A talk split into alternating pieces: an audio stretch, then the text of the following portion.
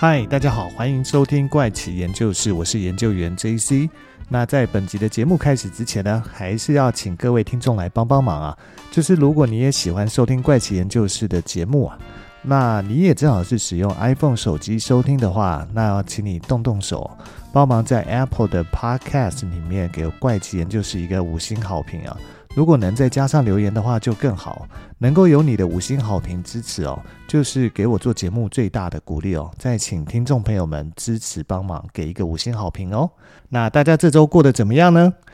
这周呢，其实要跟大家聊一件事情哦，就是关于跟踪这件事情。你可能或多或少曾经在新闻上，或者从身边的朋友那里听过，就是有的人呢会因为爱慕一个对象而对其进行跟踪尾随，甚至是在他的居住地附近站岗守候啊。但这些行为哦，往往都会吓到被跟踪的对象，甚至呢还会有演变成是报复行为而造成对方受到伤害。举例来讲，在二零一八年的时候，就曾经发生一起杀人未遂事件。这是一位世新大学英文系的大三陈姓男学生呢。因为他长期追求实性的大二学妹啊，但是多次的死缠烂打跟跟踪对方哦，都被对方拒绝。于是就在二零一七年的十二月十一号，陈男带刀进入校园，与死女在教室外发生口角啊，并且拿预藏的水果刀啊追杀学妹三刀啊。事后被依杀人未遂罪起诉哦。那在台北地院审理时，陈男辩称他是因为一时气愤哦，不小心伤害到死女哦，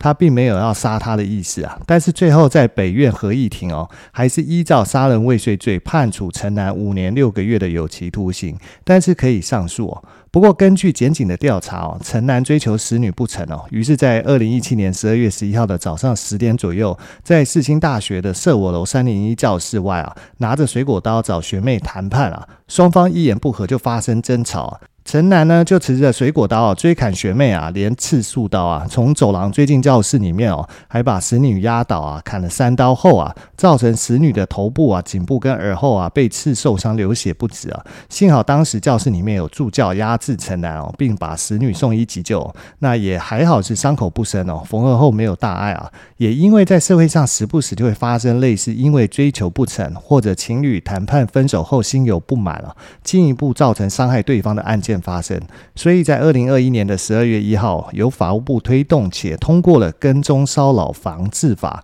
这条法规的目的呢，其实就是为了保护个人的身心安全、行动自由、生活私密领域及资讯隐私啊，免于受到跟踪骚扰行为的侵扰啊，维护个人的人格尊严哦。简单讲，就是不管你是男生还是女生。不论是遇到了疯狂爱慕你的对象，不停的骚扰你，或或者是因为金钱或其他的原因产生的纠纷来尾随你、恐吓你啊，都能够因为这条跟踪骚扰防治法来限制对方再继续出现在你周遭啊，来影响你的日常生活。可是呢，在没有这条法案前，或者是在没有相关法规的地区哦，很有可能就会因为追求不成而心生歹念来伤害对方。今天要分享内容其实就是一起这样的案例哦。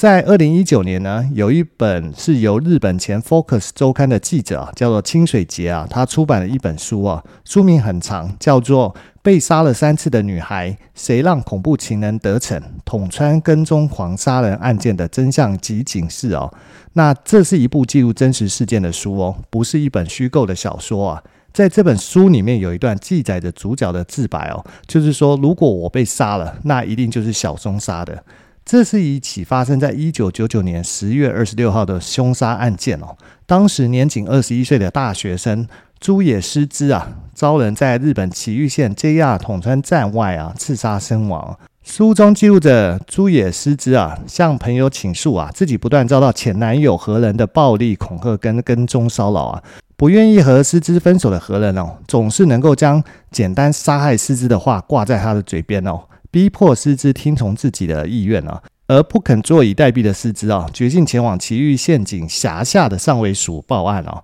却被警方以不介入民事纠纷为由啊拒于门外啊。诗织只能将与何人交往过程中的遭遇哦，完整的告诉好友，并且留下藏在房间角落的遗书给父母啊。只是没有想到的是，诗织竟然会在光天化日啊，众目睽睽之下遭到杀害，而诗织的死亡啊，引起媒体瞩目啊。周刊记者清水节也加入了采访的行列哦。但是在一路遭遇碰壁的追访过程中哦，他自觉冥冥之中有股力量，让他听见了师资的遗言哦。透过缜密的调查、漫长的跟监呢，清水调查出诗织前男友何人的真实身份。清水啊，甚至比警方更早锁定凶手啊，掌握案发后及下落不明的何人行踪哦。起先认为这是一场再普通不过的社会案件采访哦，但是他没料到竟然会踏上一段平凡人为平凡人讨公道的一个旅程哦。那清水在这本书上面质问说：“哦，那相信警方能保护人民，难道是我们的错吗？”这一点讲的其实就是日本警方吃案很难看的一面哦。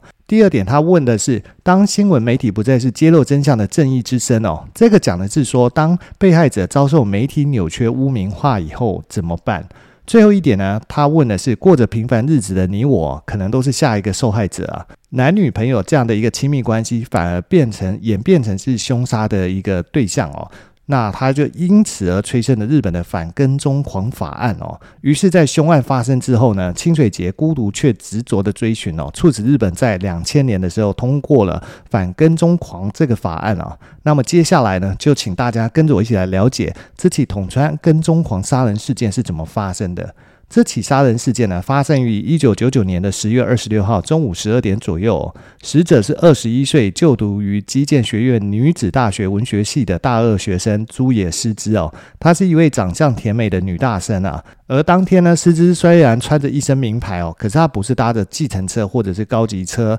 来到车站哦，本来是骑着自行车哦，前往她住家附近的埼玉县 JR 桶川车站，然后就将自行车停在一旁啊，打算进入车站搭乘电车车的时候呢，这个时候他突然发现他的背部啊被一名陌生男子用刀刺中啊，诗织在剧痛下啊突然转身啊，结果竟然遭到凶手往诗织的胸口再捅一刀啊。他当下虽然站立不稳哦，可是还是尝试抓住对方的衣服啊。这名凶手呢，则是将他推倒后匆忙的逃走啊。当时的诗织全身都是血的倒地啊，那在送往医院的途中却因失血过多而身亡。就在发生 JR 桶川车站的凶杀案件后呢，警方在初步调查阶段就开始向媒体发放警方单方面认为的一些资讯哦。而在警方提供给媒体的资讯中哦，指出由于死者是一身的名牌啊，引导媒体循着拜金女的方向哦，还有怀疑是情杀等的角度来进行大肆的报道。这也让外界认为哦，诗织她是一位爱慕虚荣的拜金女外啊，甚至还可能是从事色情交易来赚钱。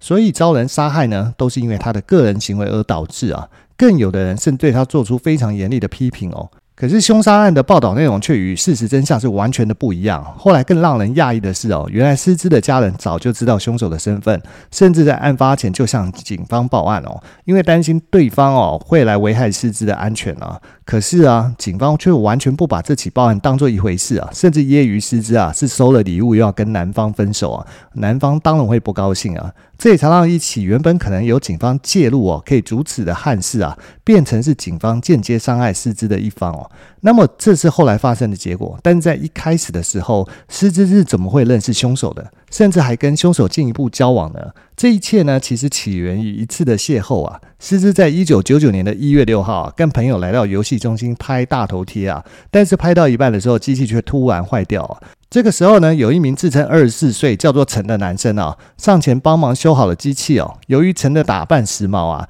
而且他身上穿了不少的名牌啊，因而吸引诗织的注意哦。好奇下询问其从事的职业啊，当时陈声称他是从事进口高级车辆的业务哦，所以一个月可以赚到一千万日元哦。不过事实上啊，这个陈其实是满口的谎言哦，因为一九九九年的当时啊，正值日本的经济泡沫破裂啊，汽车销售这个生意啊，其实非常的差。而他向师之吐露的个人资料，几乎全部都是捏造的。陈的真实姓名叫做小松和人哦，当年其实是二十七岁，也不是二十四岁。还有他的真正职业其实是风俗店的负责人哦。那日本的风俗店其实就是色情交易的场所。然后何人呢，同时还是黑帮成员。不过年轻的诗织哦，并没有怀疑这个男人哦。何人的自我介绍中唯一的真实一点哦，就是收入非常的高哦。不过那是因为他和黑社会的哥哥啊。一起逼迫年轻的女孩卖淫抽成所赚来的黑心钱哦。何人最初在色情场所呢，他其实只负责招待顾客跟打扫房间哦。透过这些工作呢，慢慢的开始跟女职员还有顾客混熟啊。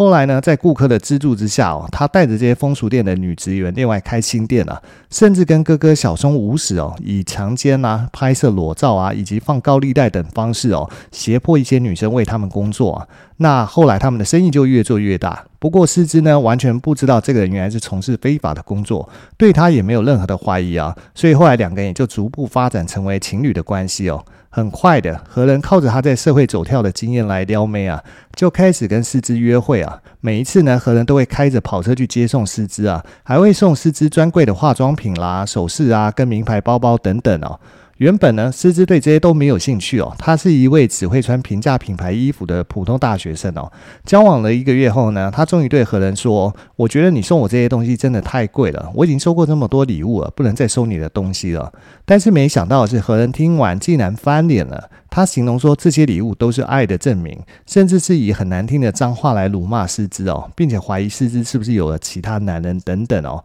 不但是表现很激动哦，还有动手要做事要打人的意图啊。而诗织看到眼前的人明显有动手打他的意图啊，那他也只能保持沉默啊，为了不要激怒对方哦，而继续收下他的礼物啊。后面到了同年的三月二十号啊，诗织第一次答应啊，要到何人住的地方哦。那是在池袋的一间高层公寓啊，地段其实非常的好啊，而且房子面积不小。可是当诗织走入卧室的时候呢，发现角落摆放着数台处于拍摄状态的摄影机哦。那诗织就立刻询问为什么会有摄影机啊？但是何人听完呢，不是向诗织解释原因，而是直接暴怒起来，质疑诗织是不是要反抗他呢？还有企图要跟他分手嘛，并且说出你要反抗我，想要离开我吗？好啊，如果有种要分手的话，就先还一百万日币给我啊！这个时候的何人呢，除了一边骂人，还一边抓着诗织的头往墙上去撞，接着还说：“如果你还不了钱的话，就给我去卖身。敢跟我分手的话也可以，但是我不知道会对你父母做出什么事哦。看是要让他们丢掉工作，在邻居间抬不起头也可以。也因为这样呢，诗织感到害怕，所以只能暂时答应继续交往的要求啊。没想到刚刚还在暴怒状态下的何人哦，马上就可以换上恐怖的笑脸，说：狮子真是一位乖孩子呢，乖乖听话就好，我会全心全。”意对你好的，但是自从那一次以后呢，狮子就开始掉入噩梦的深渊哦，因为何人对他的态度哦，从此啊发生了巨大的转变了。以前差不多每周大概就联络两到三次而已，但是现在却变成经常打电话给诗织哦，有的时候甚至一天打二十几次的电话，劈头就是问诗织还是不是爱他。只要诗织没有马上接电话，何人就会开始打电话给诗织身边的朋友去追查原因哦，甚至是跑到诗织家去追问啊。也就是从那一次以后呢，何人不仅会经常动手殴打诗织哦。何人为了让诗织离不开自己哦，更开始散播一些不实的谣言哦，说诗织到处和有钱人上床啊，还靠名牌包啊拉拢诗织的同学哦，随时得到他上学的资讯啊，甚至会派他黑社会的小弟哦，从他一放学就监视诗织哦，就连他放学后的自言自语一句话说好想跟刚刚那群朋友一起去喝酒，何人从小弟那里听到后就会打电话来威胁说要砍断他那群朋友的手跟脚啊，而经历这一切的诗织哦，也不是没有想过要反抗何人哦。他其实已经试过无数次坚定的拒绝，可是换来呢，都是一顿一顿的狠揍啊！即便是狮子忍气吞声，拜托何人跟他分手，换来的也只是何人要他当场割腕，说如果割得够深哦，就答应他分手啊！而且更恐怖的是啊，混黑社会的何人深知如何威胁别人啊！每一次不论是动粗呢，还是精神暴力啊，何人一定会补上。难道你的家人怎么样，你都不在乎吗？甚至何人曾经真的派人哦闯进他的家里哦，当面威胁他父母，吓得他不得不持续跟他维持交往的一个关系啊。最后呢，诗织在忍无可忍下啊，向双亲坦白这件事情的来龙去脉，而且早就将何人对他的威胁及骚扰录音存证哦。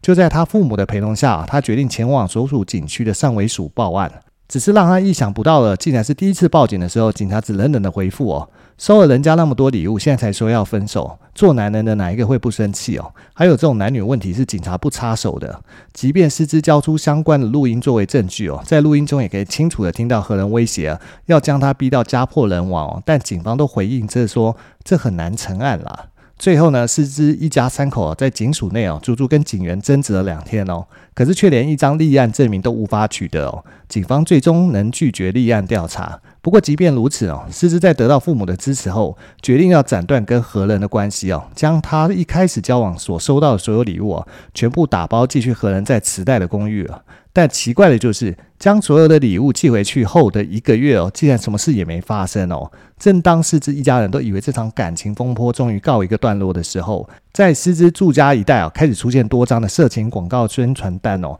上面不但有诗织的照片，还有她的手机号码，上面写的是“猪野诗织哦，寻找有钱干爹啊”。这些传单呢，贴遍了车站跟社区哦。而诗织也相信这一切哦，一定都是出自何人之手。而思之呢，也下定决心哦，要就这件事情来提出告诉哦。但上尾署的警察态度依旧是要师之好好考虑清楚哦，打官司要在法庭上说出一切，不但花时间也很麻烦哦。最终在师之的坚持下，警方才勉强受理报案哦，但还是没有做出任何拘捕的行动。师之报警后呢，仍然阻止不了何人持续不断的恐吓状况。就在同年的八月啊，诗织父亲朱野宪一任职的公司及总公司哦，陆续收到大量的匿名信哦，污蔑宪一是赌徒啊，在外面不但包养情妇小三啊，女儿诗织啊。还从事援交啊，因为偷了客人的钱财啊，所以被对方要求赔偿啊。而宪一更是挪用公款来帮女儿还钱啊。但即便朱野家将这件事情通报警方啊，警察竟笑着形容说：“哎，这此子很不错哦，做得很用心哦。”甚至反指无法证明这些事情都是何人所做的。一直到了同年的九月中哦，刑警甚至前往朱野家，要求他们将这起报案撤销啊。但是遭到他们果断的拒绝哦，只是没想到的是，就在一个月后发生了这起命案了。就在诗织被杀害后呢，上尾署调查时向媒体发放不相关的资讯哦，其中包括了诗织遇害时呢戴着名牌手表啊，穿着黑色迷你裙哦，再加上美女啊、大学生等一系列的关键字哦，成功的引导媒体将诗织描绘成一位拜金女啊，让社会舆论一面倒的斥责她啊，被杀是因为自己的不当行为导致哦。不过就在这样的社会舆论之下。有一位当地的记者清水节啊，却认为这起案件哦应该另有隐情哦。他花了很多的时间尝试跟狮子的家人接触哦，最终终于得到对方的信任了，才了解到狮子一家的种种遭遇哦。但要让社会大众相信并接纳这个真相哦，一定要有确切的证据才行哦。所以他四处搜证后呢，终于逐步的还原这件事件的真相啊。原来诗织长期受到何人的身心虐待哦，早就写下遗书啊，藏在房间的角落啊。并且将事件的始末啊告诉友人哦，交代自己如果被杀啊，那就是小松下手了。而清水节呢，更从宪医的口中啊获悉刑警啊要求撤案哦，但是警方否认有关说法哦。直到猪野家召开记者会控诉哦。还有警方更被查出篡改诗织的报案记录啊，由报案改成单纯的备案啊。清水节的报道逼得警方不得不积极的调查案件哦，最终揭发了何人兄弟哦，原来聘雇了三名杀手来教训诗织哦，但是没想到因为出手过重而闹成了命案啊。而下手行凶的人叫做久保田祥史哦，那还有一位接应的车手叫做川上聪，还有另外一名男子呢，叫做伊藤佳孝啊，他只是负责监视诗织的行程啊。警方前后呢逮捕了三名杀手，还有何人的哥哥啊吴史哦。吴史供称弟弟原本出钱请他教训一下诗织哦，所以他就雇佣这三个人策划这起行动。本来只想砍诗织一刀啊，并不想杀人的。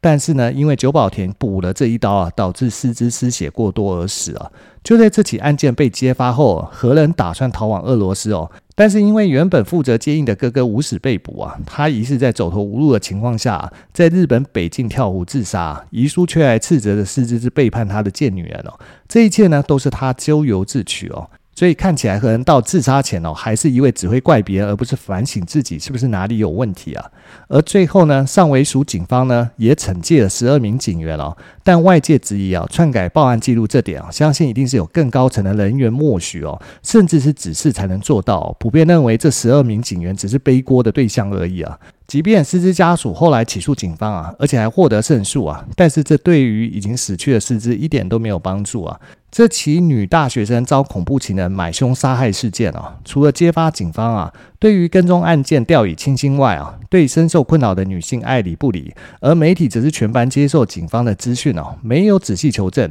便对受害人做出二次伤害的报道啊。一直到真相被揭发后啊，让日本社会才会做出反思哦，才开始对跟踪案件较以往重视啊。而桶川事件以后呢，日本一样发生过非常多起恐怖情人案件哦，或者甚至是自以为在追求的陌生人啊，那杀害了女性的案例啊，这也才让日本呢、开始渐渐的修起法规哦，把尾随监视、在固定地点等待等等行为列入管理，让受害人可以报案哦。而朱野家人呢，他们起诉了警察系统，并且成功胜诉后啊，这也为之后日本民众起诉政府机关的不作为哦，提供了一个成功的判例啊。就在这起事件的一年后啊，也就是二零一八年的二月啊。父亲现一接受杂志《文艺春秋》访问时指出：“哦，我的女儿被杀了三次哦，第一次是凶手杀的，那还有一次呢是不受理报案的警方杀的，最后一次呢则是被媒体杀的。所以清水节就为这起事件呢写了一本书，书名就是《被杀了三次的女孩》哦。”